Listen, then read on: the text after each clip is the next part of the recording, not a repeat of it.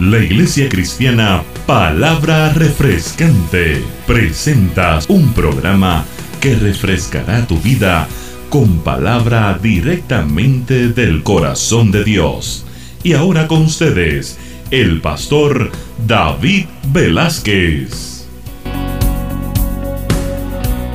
Hoy vamos a hablar sobre otro tema que yo pienso que nos debe interesar a todos, o nos interesa a todos, y ese es el sexo, regalo de Dios. El sexo, regalo de Dios. Yo sé que este es un tema que quizás no se habla en muchos púlpitos, no se predica, no se habla. Sin embargo, hoy en día el gobierno en las escuelas está enseñando a nuestros niños, está tratando de comenzar a enseñar a nuestros niños desde la edad de kindergarten a que aprendan sobre lo que es el sexo. Hay libros que están siendo escritos donde están enseñando a nuestros hijos qué, es la sexualidad y cómo se debe llevar a cabo o realizar el sexo. Sin embargo, nosotros, la iglesia, en muchas de estas áreas hemos quedado silenciosos y no estamos enseñando a nuestras familias y a nuestros hijos en este tema tan importante. Aproveché la oportunidad de que estamos celebrando este fin de semana del Día del Amor y la Amistad, porque lo creo propio este mes para hablar sobre esta, lo que son las relaciones, lo que son las relaciones. Dios creó las relaciones porque su naturaleza es relacionarse. En otras palabras, Dios es un Dios de relaciones. A Dios le gusta relacionarse. Tanto así que Dios te hizo a ti y me hizo a mí porque Él quería una relación. Dile a la persona que está a tu lado, Dios quería una relación conmigo. Si Dios es un Dios que se relaciona y la naturaleza de Dios es relacionarse. Dios nos creó para que nosotros nos relacionásemos con Él para que nosotros tuviésemos una relación con Él. Imagínense que a Dios le plugo en su, en su inmensidad, en su omnipotencia, en su omnisciencia, en su omnipresencia y en todo su, toda su grandeza, el poder depositar en nosotros esa, esa capacidad de poder relacionarnos, poder relacionarnos. Eh, de manera que nuestra primera relación debe ser nuestra relación con Dios. Cuando tú tienes una relación con Dios correctamente alineada, vas a poder llevar todas las demás relaciones correctamente. Nuestra segunda relación debe ser relacionarnos con nosotros mismos. Fíjense, no con el hermano, nuestra segunda relación debe ser relacionarnos con nosotros mismos. Hace una semana y media más o menos, ¿no? Nosotros compramos un carro nuevo. No lo compramos, todavía estamos pagándolo. Pero Dios nos bendijo con, con un carro nuevo. Y ese carro eh, nuevo viene con un montón de cositas que todavía yo no las conozco. Algunas cositas que conozco que son algunas cositas prácticas que tienen todos los autos, pero los carros de hoy en día vienen con unos botoncitos y unas cosas. Eh, y, todo, todo equipo, de aparato que tú tienes, tu teléfono celular, tu, tu iPad, tu computadora, todo vienen con unas cositas que tú dices, wow, yo no sabía de esto. Y a veces nosotros podemos poseer algo, pero no sabemos cómo nosotros usarlo. No sabemos cómo manejarlo. Y lo primero que nosotros tenemos que hacer, o, lo segundo, después de tener esa relación con Dios, es relacionarnos con nosotros mismos. ¿Quién soy yo? ¿Qué cosas hay de mí que yo desconozco? La razón por la cual muchas personas fracasan en las relaciones es porque no se conocen a sí mismos y por lo tanto no se valoran a sí mismos. Y como no se valoran a sí mismos, por lo tanto no se conocen a sí mismos. Fíjense lo que le dijo Jesús a, los, a los fariseos y lo que estaban preguntándole. Jesús pregunta cuál es, cuál es eh, el primer mandamiento. Y, y Jesús le dice, mira, el primer mandamiento es amarás al Señor tu Dios con todo tu corazón y con toda tu alma y con toda tu mente. Este es el primero y grande mandamiento. Y el segundo, amarás a tu prójimo. Pero ¿cómo? Como a ti mismo. En otras palabras, si tú no te amas a ti mismo, tú no puedes amar a tu prójimo.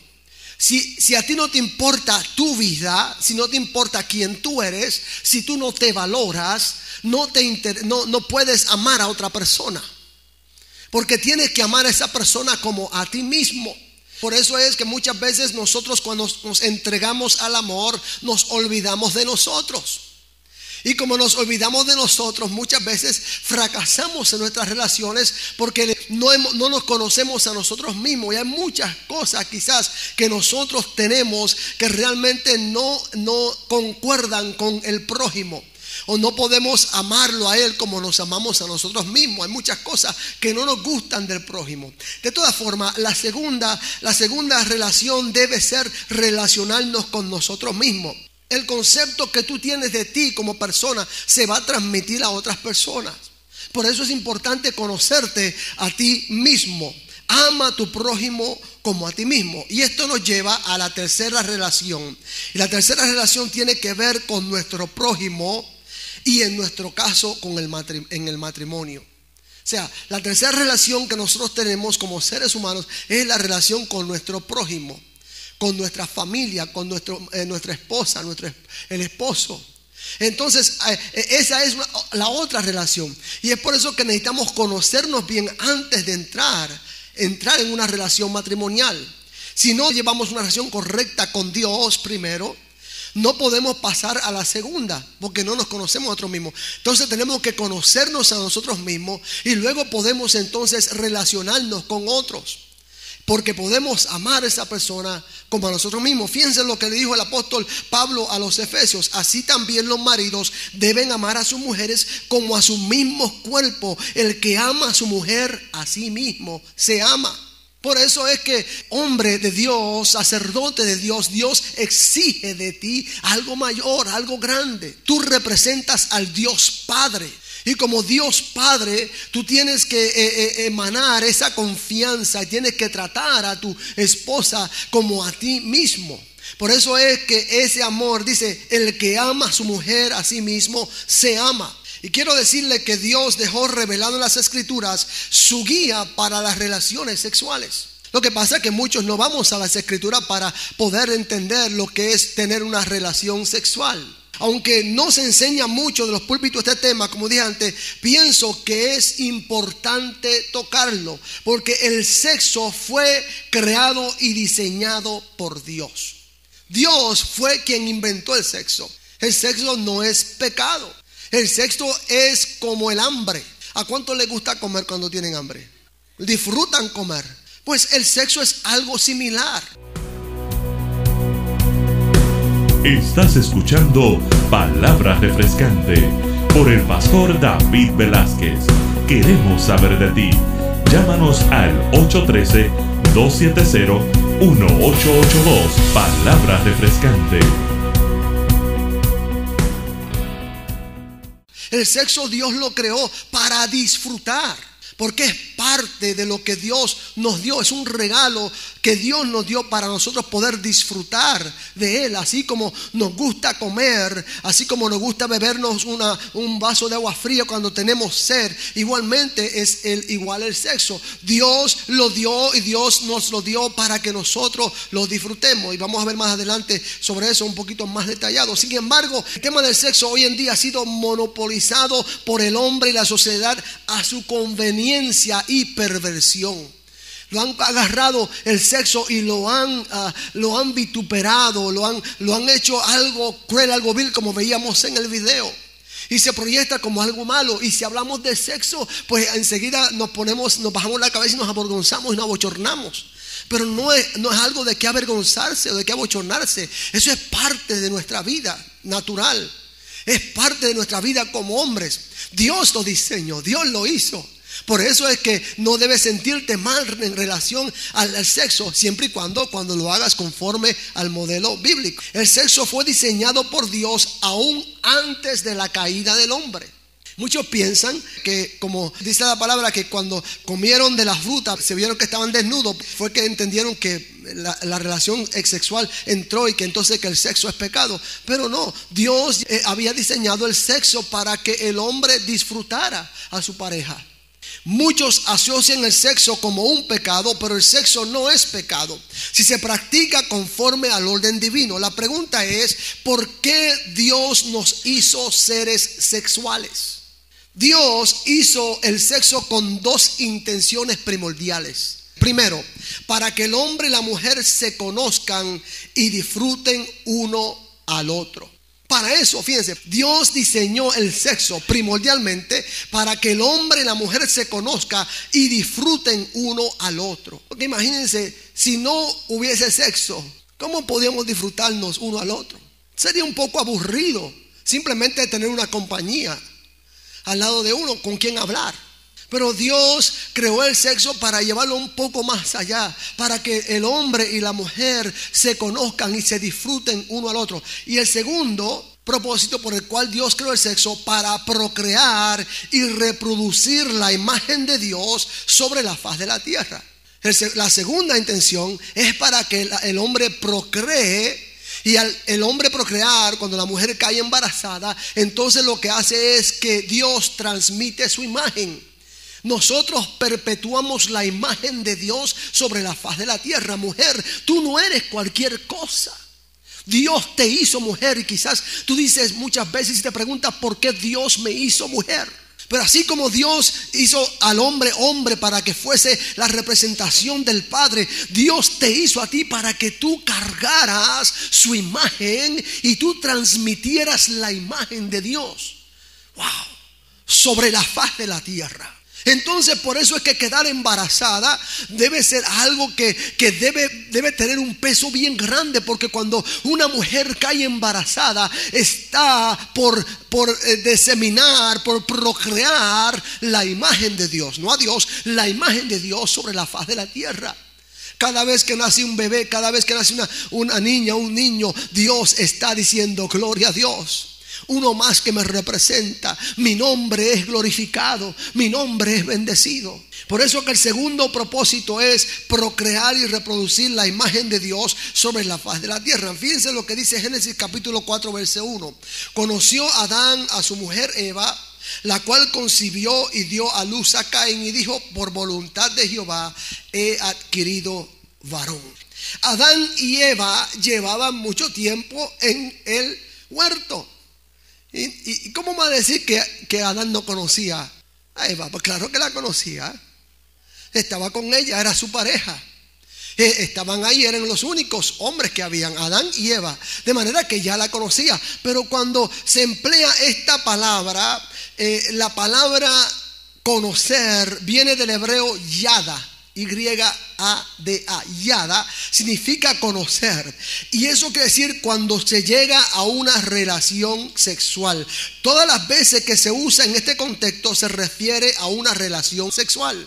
Cuando usted lee en la Biblia que dice y conoció a su mujer, quiere decir que entró en intimidad con la mujer y tuvo relaciones sexuales. No es que la conoció, hi, how you doing, qué gusto conocerte. Es que hubo una relación íntima. Yada viene de conocer, que significa tener una relación sexual. Se refiere a relación sexual. El sexo es clave para conocer mejor la otra persona y envuelve una esencia única para unificar las personas. Estás escuchando Palabra Refrescante por el pastor David Velázquez. Queremos saber de ti Llámanos al 813-270-1882. Palabra refrescante. Déjenme decirle, y a aquellas personas que son casados aquí, que tienen relaciones íntimas, no hay mejor medicina para los problemas que tener una relación íntima con tu pareja. Después que pasan la tormenta, después que pasan la situación, después que pasan la gritadería, después que pasan todo el problema que pasaron, cuando se miran a los ojos y dicen, wow, yo te amo. A pesar de las diferencias que tenemos, a pesar de las discordias que tenemos, yo te amo a ti. Y de repente como que comienza la, cosa a cambiar. Hay sanidad en las relaciones íntimas, hay sanidad. Por eso es importante mantener eh, esa relación. ¿Por qué? El sexo es un pacto que sella el matrimonio. Escucha bien. El sexo es un pacto que sella el matrimonio. E, eso es algo que nosotros quizás no consideramos, pero el sexo es un pacto.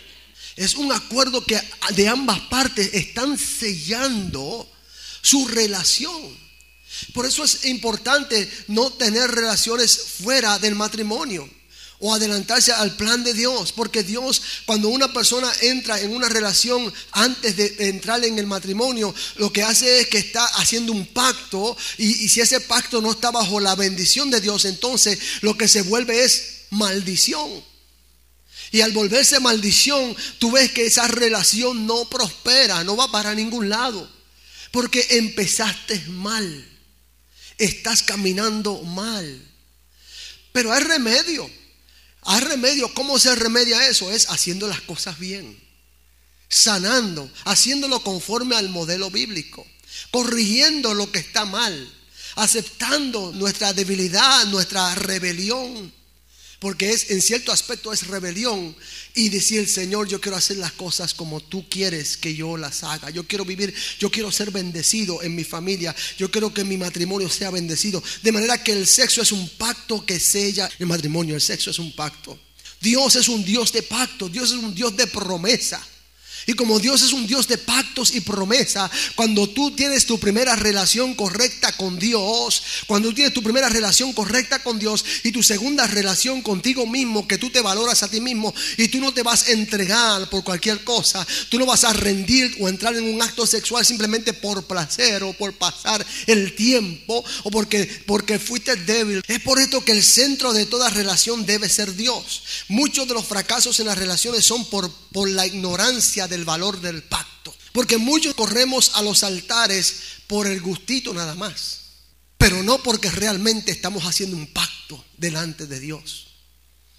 Y cuando vamos a entrar en esa relación íntima estamos sellando un pacto con Dios, un pacto uno con el otro delante de Dios.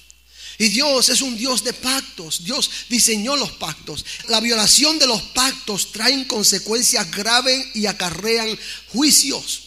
Y aunque Dios es lento para la ira y grande misericordia, las consecuencias de la violación del diseño divino son ineludibles. En otras palabras, tú no puedes escapar. Si, si tú fallaste, no, no tienes de otra sino que reconocer que fallaste. Tan sencillo como eso. Reconocer que desobedeciste. Reconocer que rompiste el pacto.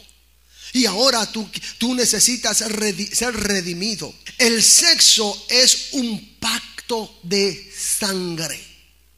La sangre que de, de, esa criatura que van a ser lleva la sangre de ese hombre. Y fue producto de la sangre de esa mujer y de ese hombre. Y como es sangre, el pacto de sangre es un pacto que envuelve sacrificio, que envuelve dedicación. Es por eso que el Padre estableció en Génesis 2.24, por tanto dejará el hombre a su padre y a su madre y se unirá a su mujer y serán una sola carne. Porque la sangre los une. La sangre es la vida. La sangre es la vida de esa relación.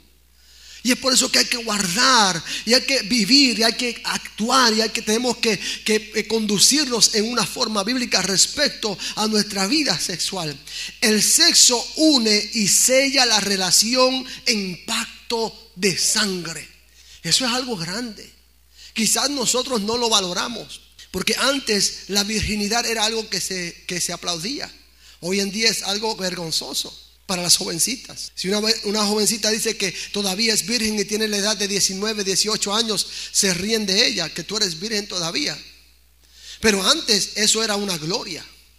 Eso era algo tremendo. Hoy en día no. Hoy es como cualquier cosa. Y el varón también, cuando escogía a su pareja, quería asegurarse de que su pareja era una, una mujer joven, una mujer virgen.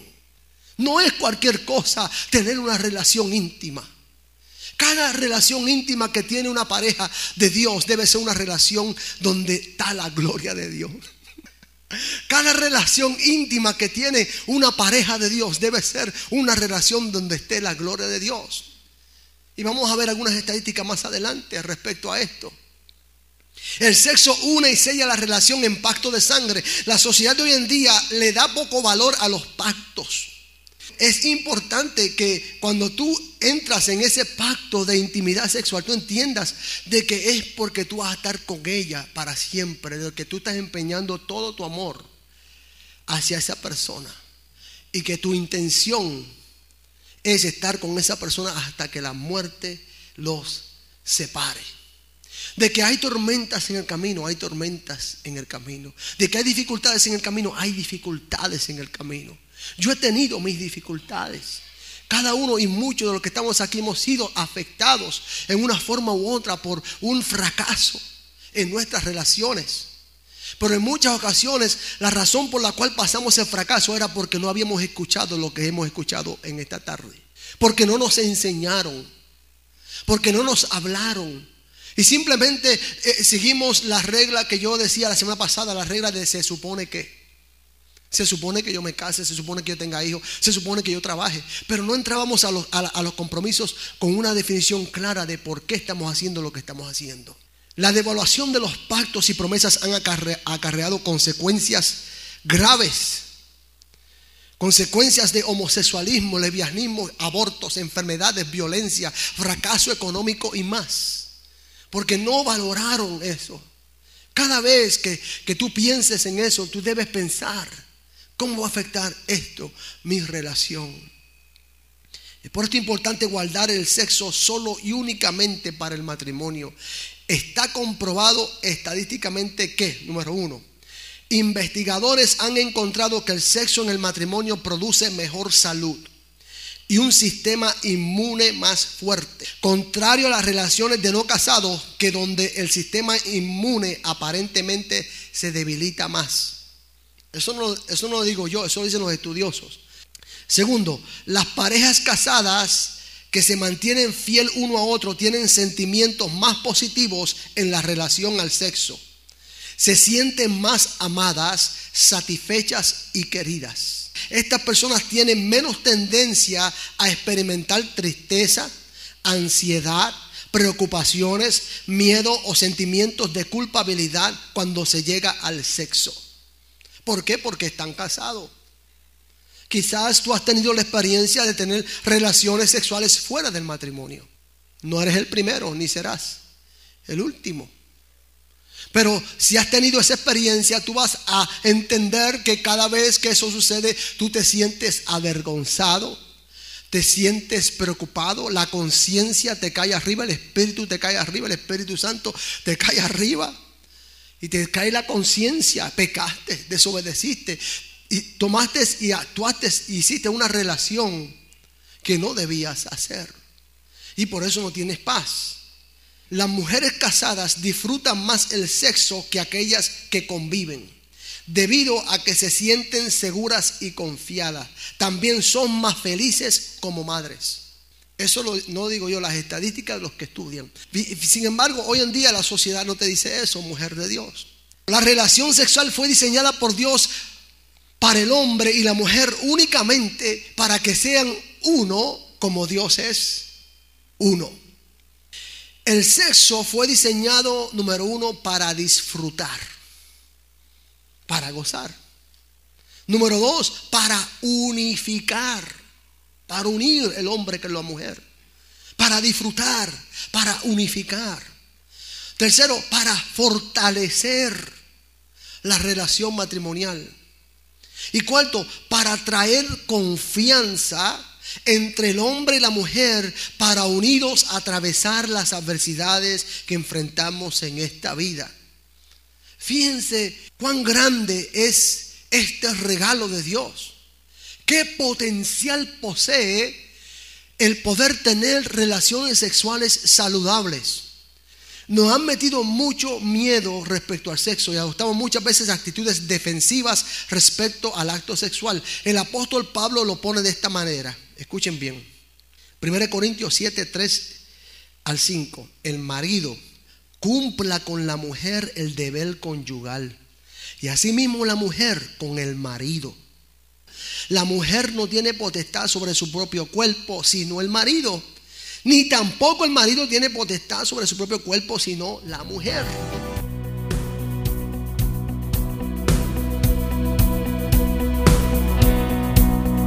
Gracias por escuchar Palabra Refrescante.